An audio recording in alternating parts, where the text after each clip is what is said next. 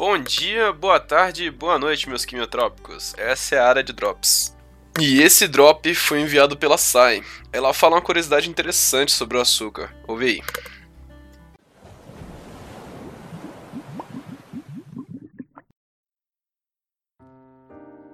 Oi, quimioterapia!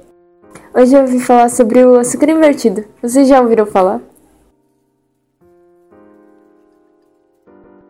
O que acontece é que você tem que colocar o açúcar na água e aquecer a água. Não, não tenho certeza se chega a ferver ela, mas aquece ela pra reação acontecer. Daí você tem que colocar um ácido só pra ele estabilizar e virar tipo um xarope. Pra tipo a reação parar de ocorrer. E como o açúcar é uma cadeia carbônica longa, grande, e a água faz a hidrólise, que, ou seja, ela corta essa cadeia. E ela corta em duas, que forma tipo duas outras cadeias, que são menores, mas são também açúcar.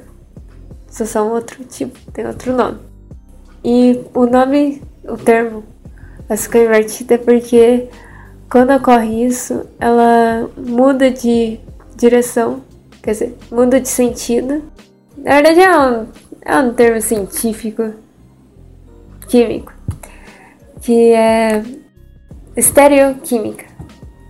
É estereoquímica. Ou seja, o açúcar ele muda de estereoquímica. Em vez dele estar tá para a direita, no, quando se, ele é analisado no. Eu acho que é o milímetro.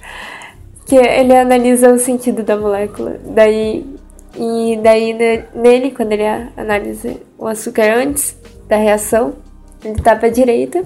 E depois da reação, ele tá para a esquerda. Por isso que é açúcar invertido. Para evitar que doces, no geral, cristalizem, fiquem com aquele gosto de velho, seco. Ruim. e, e pra conservar também, porque ele mantém o, o doce por mais tempo. Com aparência de mais fresco. E na verdade essa é uma área que me interessa bastante, porque eu, eu gosto de gastronomia. Então, sei lá, pesquisar sobre coisas que ajudam na gastronomia ou ou criam sabores, sei lá, é, é muito fascinante.